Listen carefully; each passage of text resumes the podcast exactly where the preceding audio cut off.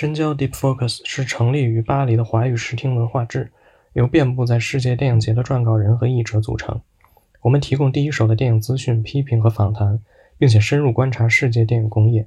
同时，我们也在中国以及世界各地组织线上和线下文化活动，致力于构建迷影生态，捍卫批评精神，和读者在全世界一起看电影。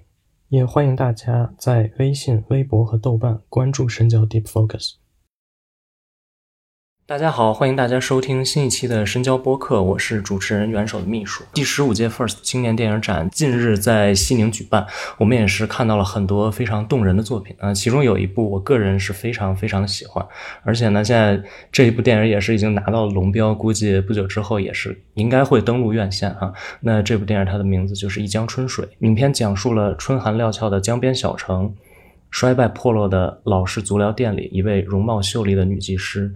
蓉姐的故事，年过三十的蓉姐一直没有结婚，家里还有一个成天打游戏的弟弟小东靠她养活。后来小东的女朋友突然怀孕了，姐弟俩平静的生活被打破。在帮着小东处理此事的同时，蓉姐隐藏多年的情感故事也被揭开。那今天我们也是请到了这部影片的导演高启盛老师来和我们一起聊一聊这部影片。创作的始末，还有他比较关心的这个女性议题。那下面我们还是先请导演跟大家简单的打个招呼。Hello，大家好，我是电影《一江春水》的导演高启盛。嗯，其实我最开始还是想先了解一下您的这个学习和影视从业的这个经历。您是科班出身吗？我确实是学影视的，北师大艺术系的。您当时是学什么的？就是学的影视编导专业。哦，是编导专业。嗯，是是本科吗？不是，所以我在犹豫啊。如果你们的科班定义为本科或者是更高的，那我确实不是。因为它就是一个一个专科的三年的。因为我在之前已经是也已经学的无线电专业，已经大学毕业之后，我觉得可能我更喜欢电影的东西。您在哪儿学的无线电？成都啊，电子科技大学。嗯您是在哪儿长大的？在大连长大，到六岁就回到四川去上学了。因为我的父母都是从 内嗯三线工厂内迁到四川去的，然后在那边长大。这总总体来说是在四川成长的，这样。所以其实大连话你也会，四川话你也会，这些话我都不会，都不会，都不会。西安话也不也不会，嗯，只会普通话，嗯，就是不知道算不算标准的普通话吧。因为确实家里也没有这个语言环境，主要是因为我们那个厂里的人其实大部分不是四川人，都是内迁过去，有上海人相对偏多一些，是六几年过去的，所以基本上在那个相对封闭一点环境里，其实大家不怎么说四川话，就是我们就可能就说一种带着四川口音的普通话，相对来说，因为毕竟普通话也不标准，然后。陕西话我是确实不会说，因为在陕西生活的时间不长，就是可能是出生几个月就到了大连了。大连话也不会说，因为离得太久了，所以就可能没有语言天赋吧。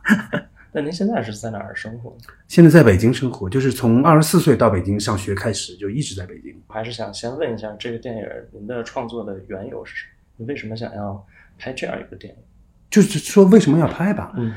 那就是，嗯，其实学电影这么多这么多年哈，其实也没有，我一直觉得我没有真正的走入这个电影这个行业，因为确实自己得到的机会不多，嗯，我也不是一个很擅长去寻找机会或者是怎么样的一个人。你以前一直在拍什么？就是从比如毕业之后，在生活，就是主要也毕业之后，其实其实当时。怎么说呢？我不是一个人生规划很清晰的一个人，我是一个挺随意的一个人。可能一开始也不觉得自己要干嘛，或者自己规划了几年几年要怎么样达到一个什么目标，或者我的人生理想是什么。其实我就是想拍电影而已。嗯，一开始呢，肯定是为了生活。刚毕业，那你肯定要做很多工作，是为了挣钱。比如我还开过影楼。还给人化过妆，因为不是婚纱，就是个人写真型的，穿着衣服的写真。然后呢，不想请请不起化妆师呢，我就自己动手，也也能画。反正就是经历过这些，其实后来就去了电视台做节目，因为相对来说它比较简单一点。是地方电视台。嗯，对，呃，但是节目还是在北京做的，就是比较一些新闻性的东西。然后呢，这都是为了生活，但是一直觉得自己好像离曾经那个人生的目标有点越来越远，后来就去开始写剧本了。因为，嗯，写剧本是我当时在零四年的时候，我觉得写剧本会让我容易，因为它没有什么金钱的成本，嗯，我只是投入我的精力，只是投入我的情感。我觉得它其实对我来说，如果我有精力和情感，我它其实是零成本的，嗯所以就开始写剧本了。然后写剧本呢，结果还就剧本好像一一不断的受到一些认可，得奖啊，国家的奖啊什么的，我就觉得可能写剧本是我，我后来就慢慢发现，写剧本可能是我相对比较擅长的东西。嗯，包括对情感的这些捕捉或者是表达，是我相对比较擅长的，也是比较容易的，相对来说。那些剧本都是你给别人写的，是吧？最后都是别人拍出来的。所有好的剧本都是我自己给自己写的，哦，但是现在还不是说给别人有拍的有拍的，不是说给别人写的不好，就是它不一样。嗯我觉得不一样，就是你自发的内心的东西，你可能第一投入精力也也不多，你投入的时间成本也多。写的最长的可能要写了两年多，但它只是一个电影剧本，这个还没拍。第一个剧本就得奖了，然后就就已经被拍了很多，那都很早了。嗯，然后就是，但是一旦你一旦写剧本，其实就有一个另外一个影响就来了，就大家全部认为你是一个编剧。嗯但我其实我的目的不是不想当编剧，其实我个人是不喜欢写东西的，非常非常不喜欢的。虽然这个这其实是一个非常矛盾的东西，虽然我我觉得我的脑子里会有很多灵感，或者很多故事，或者很多很多，或者我很敏感的去能感捕捉到很多东西，但是我非常的不开心要把它写下来。如果聊是可以的，因为那时候的你的思维是活跃的，是自由的，但你一旦写，你可能思维就已经必须得这样了。所以我个人是非常讨厌写剧本的，但是没办法，嗯，因为你没有别的机会或者别的表达，所以就一直写剧本。所以影视真正去拍摄或者指导的东西不多，这是实话。这另外呢，干活挣钱那是另外一件事情。所以我一直觉得我们并没有在这个影视圈子里，所以一江春水就是怎么说呢？自己给自己一次机会吧。嗯，我觉得到了这个年纪，我也该看看我到底行还是不行。因为确实，当你没有机会的时候，你会否定自己，怀疑自己。这个否定和怀疑，它不是说我只否定我一个事儿，你可能对你自己是一个全面的否定，因为一直没有机会，没有，就等于一直在争，就好像里面电影里的人物一样，他其实一直在一个困境里挣扎，但他没有办法。我唯一的办法就是自己拍一部电电影，最大的目的就是看看我到底是能不能干这个。如果真的不能干，我就死心了嘛，对吧？都已经到这把年纪了，你还能怎样？所以就试了一下，就是试的开始和试的过程呢，都没有想结果是什么。我我唯一要的答案就是拍出来我自己看到它是什么样子的，我知道我自己的能力是什么，这个对我来说很重要。至于别人是否认可，那是第二件事情。嗯，我我得先认可我自己，我得先认识到我自己是什么什么人和什么样的水平，这个对我来说比较重要。所以基于各种原因吧，就慢慢嗯就就哪怕我不拍《一江春水》，可能也会拍一个别的故事，但是他一定会拍。就哪怕所有人都反对我，都会拍，因为这是我唯一的出路吧。就这样。所以这是您的第一部作品吗？算是。原嗯，电影从严格的电影层面来说，它是我的第一部作品，是我真正发自内心的、发自真实的，完全是自自己的，没有任何的影响、干扰，或者是目标，或者是要求、束缚，什么都没有。这是从这个角度来说，它确实是第一部。如果只是从拍摄的东西来说，它不是第一部。嗯嗯。您拍完这部到现在，比如您已经看到这个成片了，那您能认可自己吗？认可，嗯我给自己最少打七十分吧。嗯七十分对对于我来说已经是非常高的分了，因为我这个人打分其实 一般，我周围的人都说从我嘴里说一句好字其实是很难的，其实不是我标准高，我觉得就是基本要求吧，基本要求，我觉得我只跟我自己比，我给我自己打七十分，我不跟别人比，嗯，我觉得我看到我自己的呃能力以及我对电影的认知，以及我对生活的认知，我觉得我做的很多决定，主要是在拍摄过程中，包括一些很多决定，是我到现在我觉得它是对的，它没有让我后悔啊，我为什么当时不这样啊，或者没我我觉得我很多决定都是对，虽然它不一定是真的成熟的，或者是十全十美，但是我觉得我在我的能力范围内，在我当下的这个认知中，我觉得他们我的一切决定都是对的。嗯现在这个自信我是有的，只是但是我的前提还是跟我自己比。您平常看电影？经常看，就是现在看的少了，因为好看的不多了。以前看的多，以前当你不太了解自己想什想要什么，或者喜好什么，或者你你你你的什么东西更能打动你的时候，其实选择是很多的，因为好电影太多了，全世界那好电影看都看不完。现在呢，就可能就是会有一些比较倾向的东西了，一些自己不太喜欢的就基本上就不看了。您比较欣赏的电影或者作者，大概都是哪些？现在比较欣赏的应该是《失之愈合》吧。嗯，现在每个阶段其实会有不同的变化。以前呢？以前我比较喜欢中央车站，中央车站可能最是这个电影对我影响也蛮大的，是这个电影很好看，感情也很就是很好，很好的表达的。但是到我再成熟一些的时候，我会发现他的套路，嗯他的套路，他的设定，这套路不是错，嗯，套路不错，把套路做好了，其实是很厉害的一件事情。但是当你一旦发现套路的时候，你就会觉得啊，我也能做到，嗯，不是说我一定做的跟他一样，只是说我觉得我掌握了一些规律而已。嗯，我现在欣赏四句愈合是觉得他的东西看似很简单、很平淡，但是很多东西可能我做不到。我当我做不到的时候，我才觉得这个是厉害的。我觉得我学习，哪怕我学习也学习不了。比如，嗯，很简单的，比方说一家人吃饭，步履不停，他他有一家人吃饭的场景，在这一个场景里，所有人都有各自的行动，所有人都有各自的要表达的东西，但是当同时大家都在行动和表达的时候，完全是和谐统一的，你不会觉得它乱，你会觉得他们真的就是一家人，这个太厉害了，这个真的我觉得肯定我是现在是做不到的，太厉害了，你所有的一切全是和谐的，而且是非常真实自然的发生，看似很简单，但这其实我是认为非常非常难的，因为你其实大家都是演员呀，不是真的一家人，包括老爷子、妈妈、儿子，包括第三代两个小孩儿在那乱跑乱打，他们乱七八糟，哇，天呐，每一个人我觉得太和谐统一了，一点都不违和，这个是太厉害了。我觉得这个是一个极其高级的我做不到的东西，现在做不到。比如像这个《一江春水》里这个姐弟，是不是也有也在往那个方向去做？嗯，一开始我我不否认，一开始演员在来的时候，在我们在体验生活的时候，演员也问过我，表演我们的电影风格是什么样的。我确实给他们看过《如父如子》和《步履不停》，我说我们就是要拍一个生活的东西，不是说一定要跟他一样，因为我们做不到跟他一样。我觉得不论是各种方面，可能能力方面，包括什么方面，我们都做不到失之愈合的电影这样。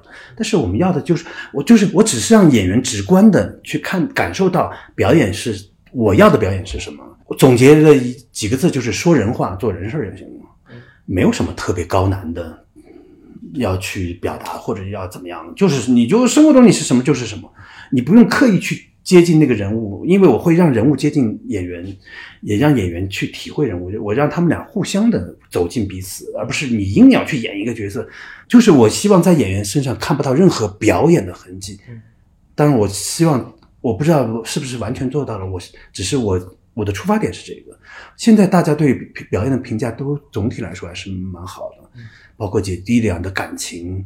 因为他们就完全都是不认识的人，我们也体通过体验生活来建立感情、建立默契，包括一些生活中的默契。这个生活中的默契是必须是让你看不出来，但是你又觉得哎是对的。是愈合高明的地方就是它让你根本就看不出来痕迹，但是你发现一切都是和谐的，这才是一个嗯一个在这个层面上我我我追求的学习的地方吧。嗯，就这样。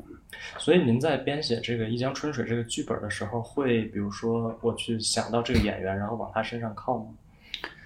在写剧本的时候，其实演员是没有定的，你不可能去就着某个演员。但是，一旦选了演员的时候，我会跟演员其实进行很长的一个交流，这个交流甚至是掏心掏肺的。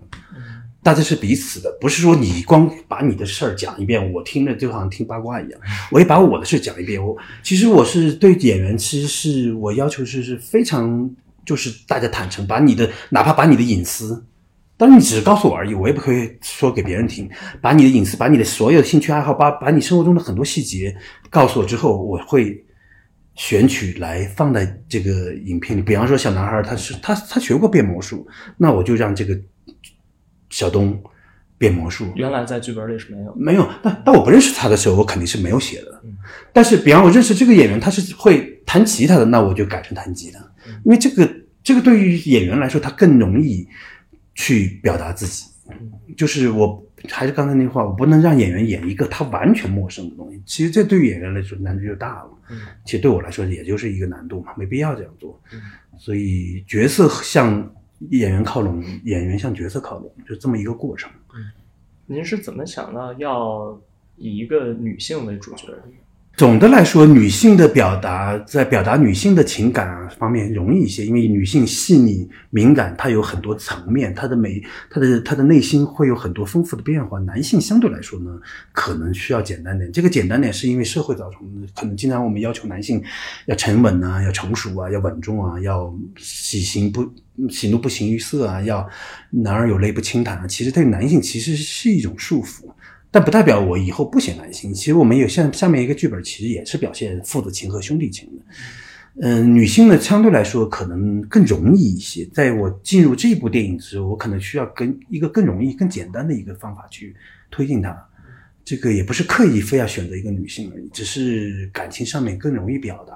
嗯，这样有这个原因吧？嗯嗯。但是您有会不会有这种担心哈？就是说，因为比如我是一个男性。但是当我表述女性的时候，我可能没有办法太深入她们，或者可能会有一些误差，您会有这种担心？嗯，这个问题一点不担心，因为是这样的，从一个层面来说呢，我表现的是人，我其实并没有完全的区分这是到底是个女人还是个男人，我表现的是人的感情，他的生活。这个这是第一个最基础的东西，我表达的是一个人，哪怕他是个老人、小孩儿，我觉得都是平都是一样的。我去创造的时候是一样的。第二呢，就是其实另外一个概念就是，其实确实这些所有的人，包括这里面所有的角色，他都是我自己而已。他都是我自己，在一定层面，他是我自己，所以我只是借用了一个女人的一个形象。来表达，因为所有人的共通点都是他们在困境中挣扎，这个其实就是我自己。他们所有人都会很孤独，他们的孤独感就是我自己。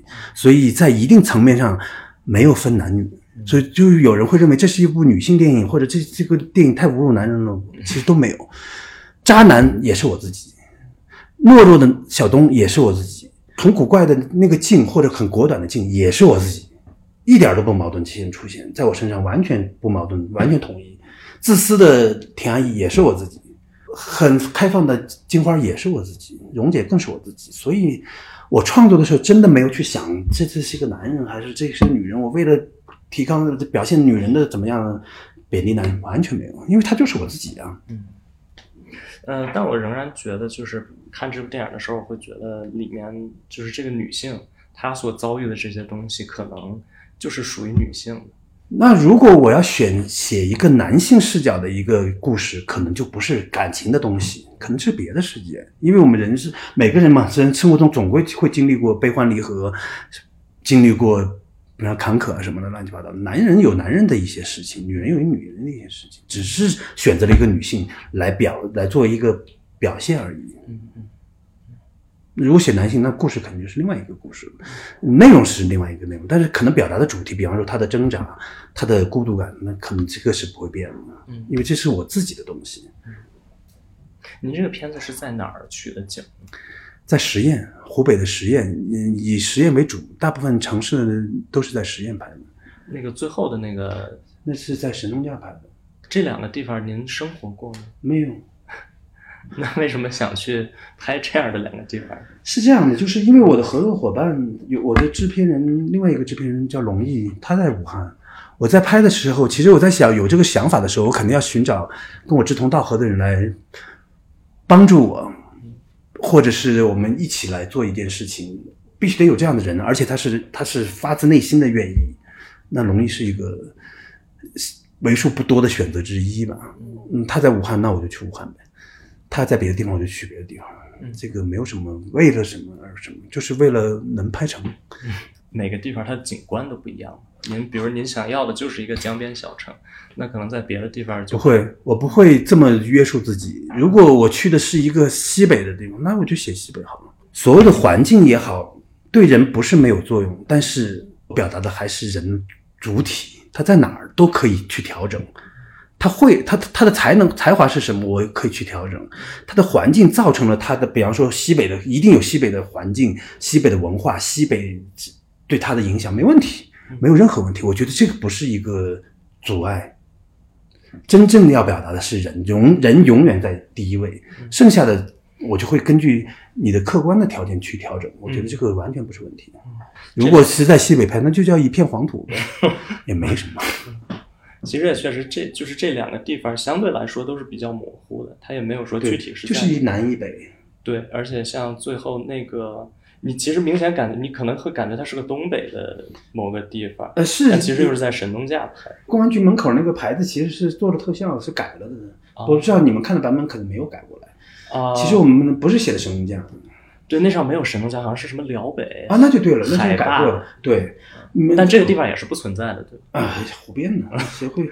我就是表达一个一北一南嘛，就目的就是这个女主角是逃了很很远的地方，她不会是隔壁县城或者隔壁的一个小镇上，就是一个很远的，跨越了一个很远的一个地理地理距离吧。嗯，我还特地查了一下辽北海大下大酒湖，我们都大酒湖是神农架，那个大酒湖我们犯懒了没改。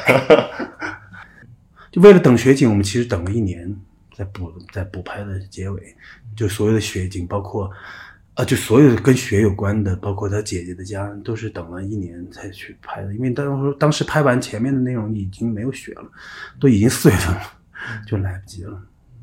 第二年拍的。其实关于这个剧本，我还是觉得很有意思。您是完全彻底就是虚构的一个故事吗？还是会有一些？生活经历在里面，在写的时候其实是没有的，但是拍完之后发现有。但是我觉得这种事情纯虚构，这种事情生活中一定是有的。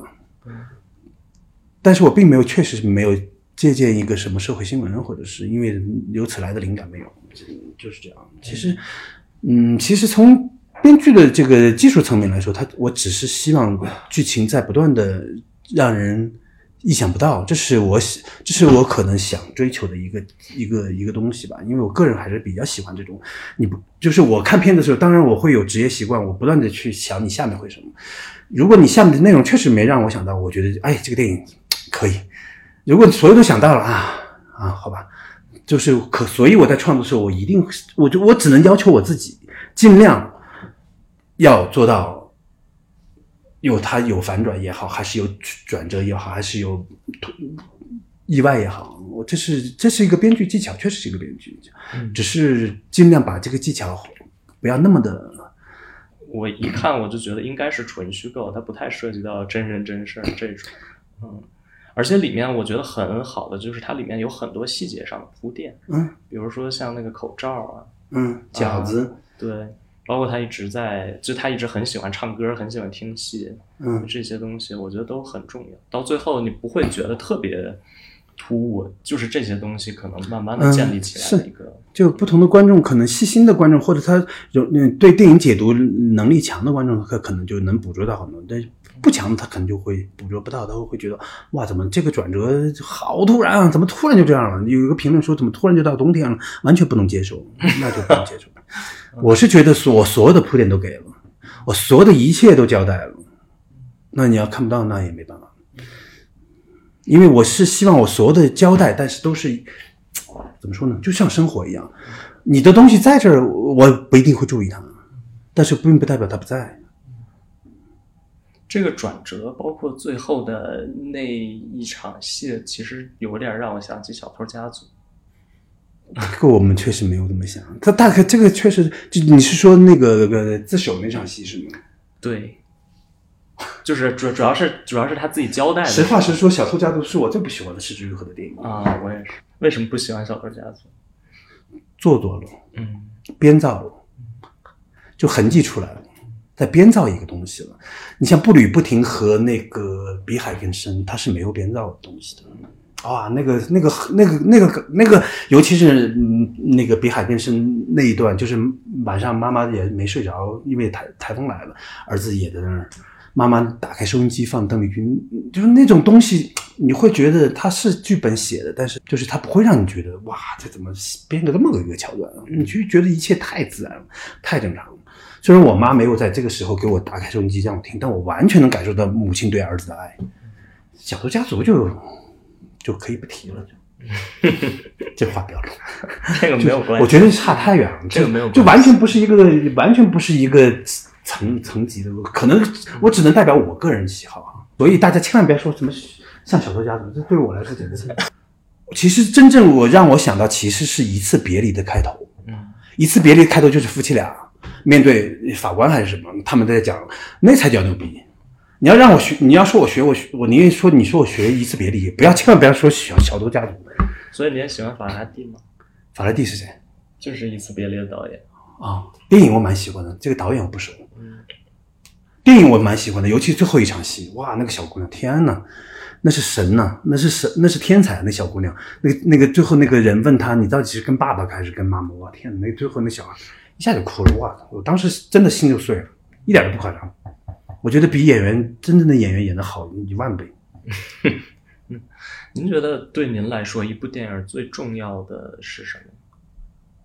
真实吧，就是真的呗。就是哪怕我这是一个胡编乱造的故事，我也要让观众感受它是真实的。因为戏剧的真实和生活真实它还是有距离的嘛，它不可能完全跟生活中是一模一样。但是我就算这个剧情是假设的，这个剧情是呃是虚构的，但是也人的感情是真实的呀，对吧？这就是这样。这个电影您拍了多久？嗯，拍了三段，分了三个阶段。第一个阶段就是小东和蓉姐在家里的生活，包括小东跟他的小女朋友的一些场景，室内的。室内的，这是第一段。然后我们就转到足浴城，但就足浴城第一天我拍完，就是从早拍了两场戏，一场戏是赵三强看到蓉姐站在走廊上，他们俩有一个暧昧的表示，然后就是田阿姨给蓉姐送春卷儿。这场戏拍完之后，这两天拍完之后，我觉得哇，好糟啊！这两场戏什么叫好糟？就是它不是我要的，包从剧情来说也好，还是表演也好，所所有一切都错了。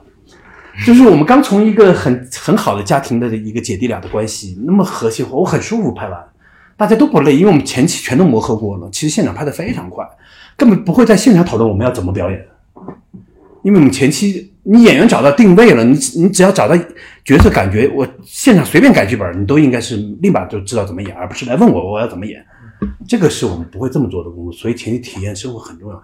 但是这么和谐的一个阶段完了之后，一到足浴城，我觉得哇天，怎么回事？完全都错了，我根本就无法接受。这个就给就我连电视剧都不想看，我一切都是错的。我就当时当天我就觉得不行，我就给停了。我就跟我的朋友，就是同学嘛，摄影师还有龙毅，我跟他说，我跟他们说，我觉得这样不对啊，所有一切都不对。但我又说不出是哪不对，但我知道肯定是剧本是第一，剧本是肯定有问题的。然后就他们说，那你就看呗，因为他因为我的性格是一般别人如果我决定了，一般别人说什么也没有用，我只是其实在一定程度上是告知他们。但是如果他们有他们的困难，我也会考虑，因为我们毕竟所有的制片工作全部都已经都是，因为这个地方也租了，我们是租了十天吗？还是多久？就是整个足浴城的戏全要在这儿拍，就是它涉及到很多其他环节的一些，但是我觉得我，嗯，我不可能为了你这个地方硬拍下去吧，对吧？这个不是我，就是我我有这个创作的自由度，他们还是给了支持，所以就当时就停了，各回各家该干嘛干嘛，然后就重新写写剧本，也重新换了演员，确实换了演员。然后呢，过了一个多月，其实天气都已经热了，都已经不像是春寒料峭的时候了，大街上都已经穿短袖了。但是目前看不太出来，就是没有太，因为正好我们不需要太多街街景，所以就是到了四月份把它拍了。其实看那个它那个有个镜空镜是那个墙上的花全都开了，那是真花不是假花，那是已经全部都开了。四月份了，然后把后来发现拍的所我所有做的一切决定全是对的，幸幸好停了，才有现在结果。再拍就是完全舒服，就是主主要演员也换了，技师也那些群演也换掉，全部换掉了，重新来，嗯，才对。这是第二阶段，剧本也重新重新写，我得重新写，因为好就好在优势就是足浴城的戏和家里的戏没有任何关联，唯一关联不就是蓉姐回了家的听托小静怀孕了吗？就这一点点关联，其他完全没关联，所以它是可以独立的，所以这个就是好处。如果有关联就不好办了，就麻烦了。所以这一个月您是怎么样重新修改的这个剧本？呃，或者怎么样发现它的问题所在？问题所在，第一就是女主角的这个情感的东西，可能我现在有点忘了，我之前写那个版本有确实有点忘了。其实最后在这个改的版本里，其实加的主要是她跟金花的一些情感戏，比方说金花去相亲失败回来之后吃烤鸡那场戏，那就是完全是后面想的，因为我需要他们在这个足浴城里也是有生活的，可能在第一个版本里，这个足浴城的这种生活的质感不强，不强。嗯，好像因为我一直很犹豫，造成原因是因为这个女主人她在足浴城里，她本身没有什么可做，因为生意又不好，她也不能出去抛头露面，她每天就在那发呆。那我不能一天到晚全拍她发呆吧？所以就后来就加了很多情节，包括田阿姨的情节，包括金花的情，这就是感情。这些人也在通过他们的行为啊，他们的经历来来促进蓉姐的一些转变。主要是改了这些内容，然后第三阶段就是等雪嘛，等雪等到第二年拍，女演员都长胖了，第二年 拍，然后我们去了神农架把它拍完了。那大概就是总共拍摄的时间加起来四五十天吧，得有。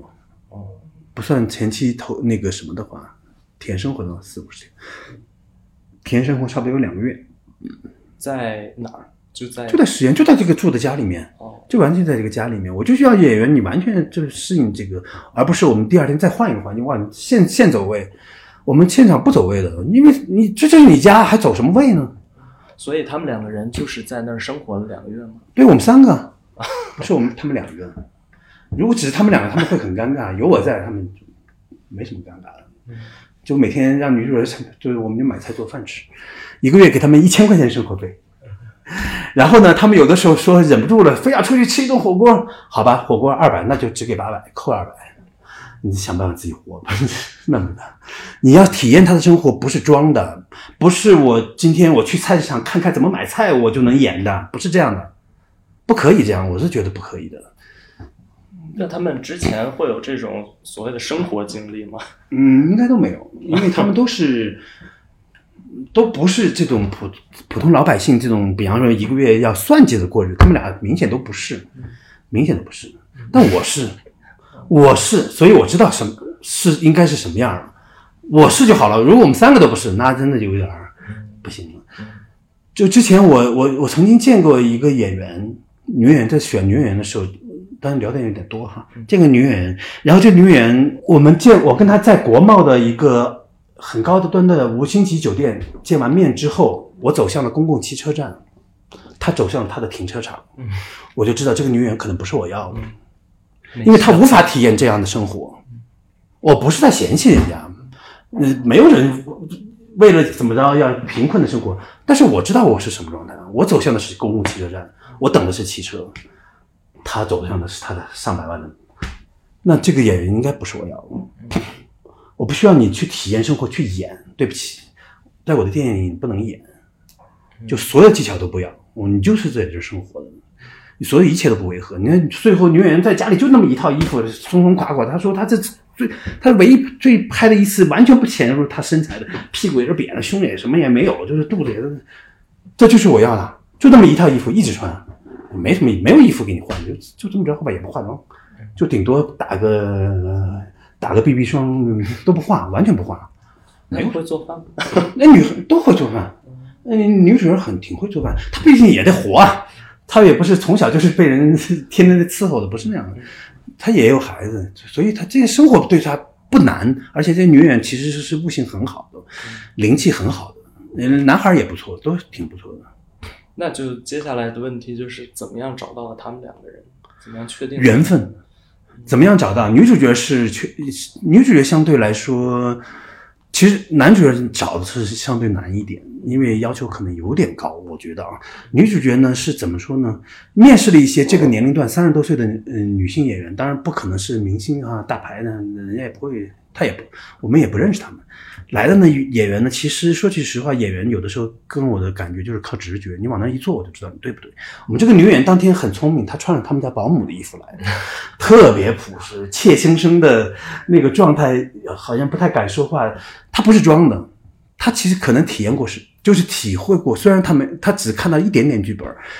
我都没有意识到他是穿着他们家保姆的衣服来的，就特别普通，很普通，也不化妆。因为我非常讨厌见演员的时候，演员是化妆的，因为我不知道你本人长什么样所以就往那一坐，就是非常怯生生的聊了一下，然后我就说，就给了，因为都有一个试戏的片段，就给了他一段，我有点忘了是开始，因为嗯，开始说的是普通话念的，但我觉得普通话都不好，我就说你能用家就是武汉话说一遍，好像是有这个经历，然后。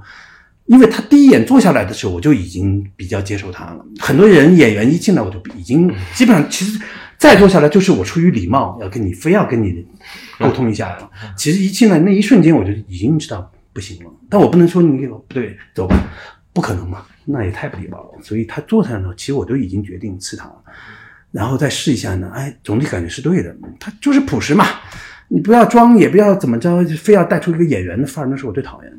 你就是一个人嘛，那我们来都是人嘛。男演员稍微难一点，就是找了很多，基本上当在这个年龄段，好多学校的中戏的、北电全都来过。我也不能说人家不好，但是可能不是我想要的。现在这个男孩也是当时我不想要的，实在是没办法了，因为我我我必须得拍了，所以在那两个月中对他的折磨是最大的。嗯，为什么说对这个男主角的要求会更高一些？因为这个年纪的男孩子，既要会演戏，又要不能有演戏的痕迹，又要很能体会人物，其实是非常难的。在这个年纪，其实会演戏的天赋好的演员很少很少，他们演戏是恨不得哇，嗯嗯，好，就是演戏，就是演戏嘛。我其实就要你，就是说人话不就好了吗？你看。对吧？那我的感受呢？我就不说那么多了。所以这个男孩一直不是不是我想要的，但是反正熬了两个月，这个男孩有他的优点，有他的长处。熬了两个月，确实把他也熬出来了。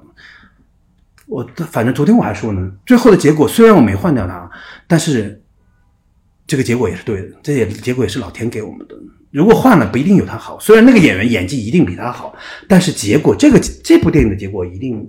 不一定有他好，甚至可能明显的不如他，因为现在到最后一切都是和谐的，这就是我要的和谐。不要让我看出你们俩不熟，不要让我看出来你们俩在演戏，一切都不要。昨天他还举个例子说，有一场戏是姐姐打了他一巴掌，那个姐那个演员下不去手。我说这有什么下不去？不演戏嘛，就是扇一巴掌不就好了？然后那女演员还是有点，然后就我亲自上手，我忘了扇了几巴掌。他说他脸都打肿。我说这不。这没有什么，这个是演员的基本职业操守嘛，让你打你就打不就完了吗？对吧？其他的那些演员，其他那些演员相对来说就挑选的就没有那么严格了。但是现在，但他们会有体验生活吗？实话实说，金花有，因为他需要技技巧，按脚的技巧，虽然现在全部删掉了。哦，没删，有一个有一个画面他删，就是给那那个脚的特写。后面其实他好有好几场是按脚的，这个他们是肯定肯定，你你手法肯定得不能不像啊。这个这个这么基本的，如果都不做，那确实太糟了。但是这个体验生活不是我们重点，真正重点就是姐弟俩的默契和情感，这个才是重点。金花有体验一下，跟然后其他演员没有什么体验，但是我会都经都经过很长。很深入的交流，哪怕这一个下午，包括那个老太太，我都要跟她交流。她会把她的自己现在的人生的身世告诉我，甚至痛苦的事情。她是职业演员，她是仁义的，武汉仁义的演员。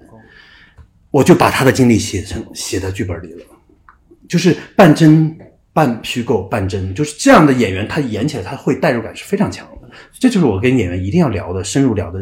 结果就是很多演员的内容会进入到我的剧本，他他就不会是完全陌生的塑造一个角色。所以这里面所有的角色都是职业演员。静的一个小女孩，你要说你要严格来说也算，她是学表演，但是她刚上大一，还没开始学表演。这个女孩也是，我就去武汉大学那个表演系找了他们大一的学生，大二大三都找了，一看大家就很简单，就坐这儿往那儿一坐，介绍自己。这个女孩一坐，我就知道是她了。剩下介绍就是走过场，前面所有的一切往那一坐，一开口就就就不是。但是我还是得出于礼貌跟他聊一下，就这样。就是其实真的是靠直觉。我确实觉得，就是姐弟这两个人的关系做的实在是非常的足，应该大家也都就观众评价也都很好。这点上面大家没有说不好的。对，尤其是他们那几场对手戏，就是就是两个人坐在那儿开始，互相调侃啊，包括姐姐想起来打打一下小东了，他都没起来，那全部都是现场发生的。嗯这个是即兴，他没起来，他就没起来嘛，这个没有什么。那就我觉得这反而比起来了还好，因为你没起来嘛，这这这生活小情趣啊，多好玩啊，就没起来了，那我就保留这一条，我不要别的。因为演员这样的戏，我都是一个镜头下来，你再演第二遍，就已其实就已经没有这么好了，因为你你知道一切的轨迹嘛，你知道一切要发生的，就演员他已经知道后面结果，就没意思了，所以基本上都是第一条是最好的。啊，所以现场基本上就全都是第一条，不会有第二条。有肯定要拍嗯，唯一没拍的第二条就是他们那个蓉姐和金花喝酒那场戏，吃火锅那场戏那。个好长啊，那个那场戏其实后面还有，但是我当时看着他们俩演的好好，我忘了后面还有一个小小的结尾，忘拍了，我就是喊停了，因为我觉得演太好了，而且我是而且我是绝对不拍第二遍，保保都不保，我就是这样，因为我觉得第二遍你保了也没有意义，肯定不好。一切都不好。第一遍是所有的情感、所有的状态、所有要表达信息全出来，你再来第二遍有什么意义呢？顶多是技术上的一个保而已。那技术保我肯定不要啊，你这个保也就没意义了。所以我就直接喊停。后来发现，哎，后面还有一个小结尾，其实那个小结尾呢，后来发现有点多余，就干脆就不要了。那这个剪辑肯定心理压力很大，没有压力，就多简单啊，一个镜头啊，这才简单好吗？就只能只能把它们拼因为这段一定就是最好的，你不用想，嗯，其实这样才是最简是最简单，因为这个就是最好的，没有别的了。就这场戏真的是任性了，只拍一个镜头，因为我知道再拍你再保一百遍也没有意义，您会提前画分镜吗？不画。这样的生活东西还画分镜吗？如果是一个商业片，可能就得画分镜了，因为它商业片它是有节奏、镜头的剪辑的节奏，生活片还不画分镜，是什么就是什么，现场是这个环境就是这个环境，我们不会去让环境去调整，不调整环境。我们到我们选了这个地这个地儿是可以，我不行我就改剧本，而不是改变这些客观环境。因为改变客观环境，我们去这个这个其实反而不好，因为改剧本调整演我们的状态其实很容易的。你演员只要找到定位了，其实我怎么改你都不应该不会演。那怎么样确定摄影机应该在什么位置？摄影师确定啊，相信他就好了，相信他，他他放在那儿，我觉得好看就行了，好看但是又不突出，既这个画面是美的、好看的，但是又不会刻哇好漂亮，那就完蛋了，那就观众出戏了，这不可以。但是摄影师的你基本的素质在那儿摆着，他怎么放他都不会丑，他不会放一个很丑的一个角度或者一个构图，那我其实是不操心这个事儿的。嗯，那您是怎么跟摄影师交流？就是先期，比如我们这个电影怎么拍？我就直接告诉他，我就是要一个相对记录的东西而已，没有什么交流，因为他是我同学呗，合作了很久很久很久，就是我相信他的基本的素质的，就是我相信的，不是一个完全陌生的摄影师，我们我是不了解他的，所以他怎么拍我都只要我接受就是可以的。风格调子，其实你一拍就大家就知道了嘛，四比三黑白的，开始拍的是黑白的，按黑白拍的，打的灯，所以都是按的黑白拍的，为什么最开始是黑白？随便意啊，没有什么为什么，就是 看着干净一点吧，干净一点，逼格高一点。你要非要说理由，就是干净和逼格高，那没有没有理由，就是我就是想这么拍嘛，没有什么理由。四比三都是现场抓阄抓的，在开机之前，我当时到底是十六比九还是四比三呢？虽然我心里已经有答案，但是我还是抓个阄吧。结果抓的就是四比三，那不就那就所有人你看吧，老天都在让我们拍四比三，你们还逼逼什么？不就这样？但这个片子我觉得还是有很明显的风格，因为它其实就是固定镜头。省事儿啊。在我的角度来说，从创作角度就是记录嘛。你一旦动了，你就有导演思维了。你不管你怎么动，你摇一下它都是导演思维。那我就只记录而已，切都已经是导演思维了，对吧？我强调了某个东西，我强调了某一句话，我强调了某个情绪，这已经是导演思维了。我的意思就是尽量不要吧，就是所有的技术手段、客观的尽量往后退，不要让观众出戏啊！怎么突然这样？突然最好不要，这是我的想要的一个风格。包括所有的，其实我们环境没有什么改造，就是那个足浴城它是那样就是那样，破破烂烂就破破烂烂，没有什么。它那些桶就那么放，就那么放，不去改它，不要去刻意去改正它，非要好看、和谐、平衡。就是最好不要意识到，最好不要动它，它是什么呢？因为它是真实的，你再怎么动都不真实了。那是因为你用你的审美或者你的怎么着了，你的判断去动了它。就好像我以前拍戏，录音师开我们开一个门的镜头，录音师非要单单呃会回去说做一条，我说这不就开门声吗？做一条干嘛呀？这个门就这么想的，你就让他这么想不就好了？你回去再找一条，这不是吃饱撑门属于我就这就是可能我的。风格就是这样的，他是什么就是什么。有些人他，比如说他的感觉当中的记录可能是手持，我个人不太喜欢手持，我觉得麻烦。麻烦。如果我们真的记录，不可不就是架子放在那儿吗？当然你可以跟踪，一旦跟踪了，其实就是有一个进入了。不想让观众进入，进入那么多干嘛呢？嗯，这个这个是一个，我也不，因为我没有考虑过这个问题。我要手持，因为可能。确实没有想过这个问题，手持还是，但不不排斥我下一部电影可能会用手持。从我来说，我更考虑的是人物合不合理、成不成立，它的逻辑成不成立。这个，因为这个确实是我从编剧的角度可能更多一点。我可能对实话实说，我可能对摄影啊、对空间的概念会弱一些，所以我也不会刻意去硬要去追求我不擅长的东西。这可能在这你要硬说的话，确实在这一个程度上是有一点，我可能我不擅长，我为什么要去非要搞那一套呢？对吧？我不擅长，那我就老老实实把故事讲清楚不就完了吗？因为最终观众看的还是故事，而不是你的摄影技巧。在我的电影里，我拍我别的电影那我管不了，但我的电影我最终就是给大家讲一个故事而已。你讲故事嘛，就是还是得靠故事本身和表演，这才是我真正认为重要的。所以可能其他方面考虑就会没有那么多，我也不需要跟摄影师沟通，我们这个镜头怎么着，那个镜头怎么设计，不需要，焦点清晰就行了。摄影师也是开机拍下来就行了，我们电影就是这样，真的是不是装的什么，就是把把它拍下来不就完了嘛。我们摄影师经常说，我都不用来了，反正开个机不就行了吗？我们重点一定是在表演和故事本身上面。如果表演和故事本身我接受不了，你这太花哨，你请好莱坞摄影师来也没有用啊。这是我的想法。